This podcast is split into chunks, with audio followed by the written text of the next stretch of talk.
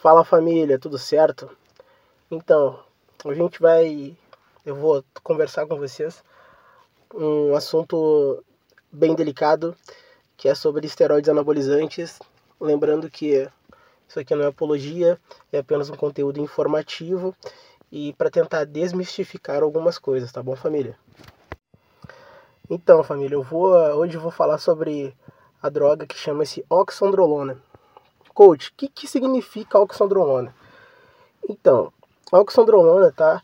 Ela foi uma droga que foi projetada uh, no ano de 1962 e ela foi sintetizada pela Ciarlo, que é a atual Pfizer, tá?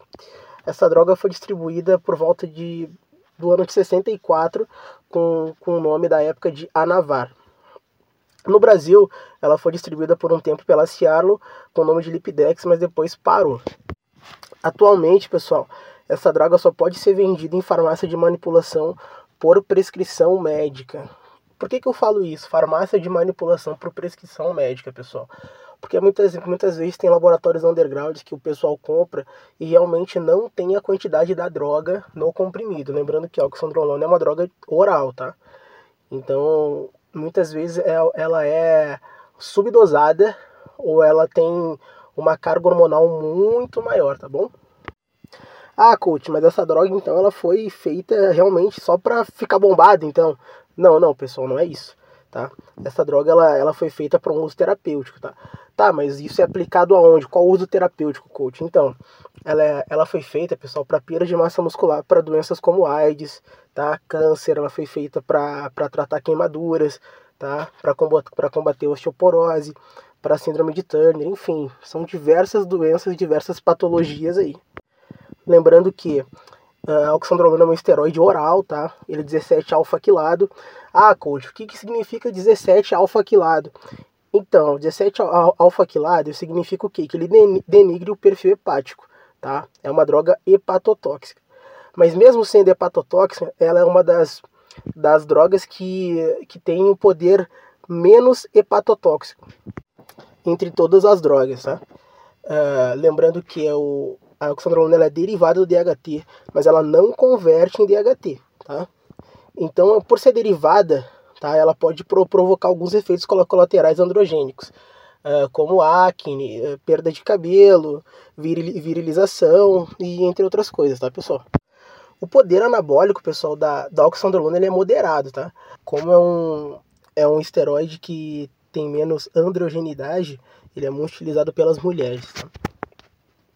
Uh, esse esteroide, por ser derivado do DHT, ele não sofre aromatização, portanto não causa ginecomastia.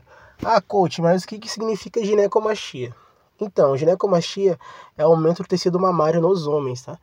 O, o que vai implicar o que? A diminuição da, da testosterona, que é o hormônio masculino, e o aumento tá, do hormônio feminino no homem, tá? Que é o estrogênio, tá? O, o ganho de peso com esse esteroide, ele, ele é muito bom, tá? Porque a gente tem um ganho de peso sem retenção.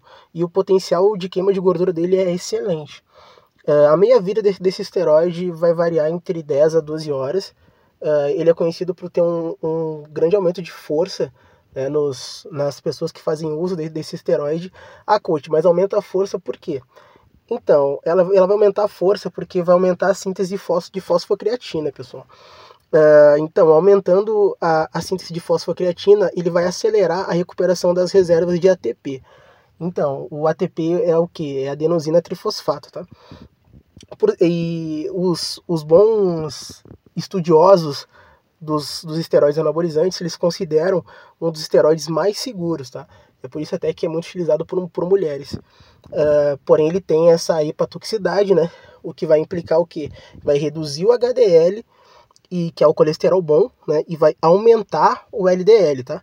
E só deixando um adendo aqui, pessoal, que segundo o Porro, é, é um esteroide que é hepatotóxico, hepatotóxico e que pode ser, ser usado por mais tempo com relativa segurança, tá? Lembrando que a gente não pode combinar tá? Para realmente ter essa relativa segurança. Eu não posso usar dois esteroides de 17 alfaquilados, que vai ter um perfil hepatotóxico muito maior, junto com uma testosterona, enfim. É, eu não posso realmente misturar diversos esteroides para ter essa relativa segurança. Pessoal, fique esperto para mais uma dica do coach e lembrando que procurem sempre profissionais qualificados, tá?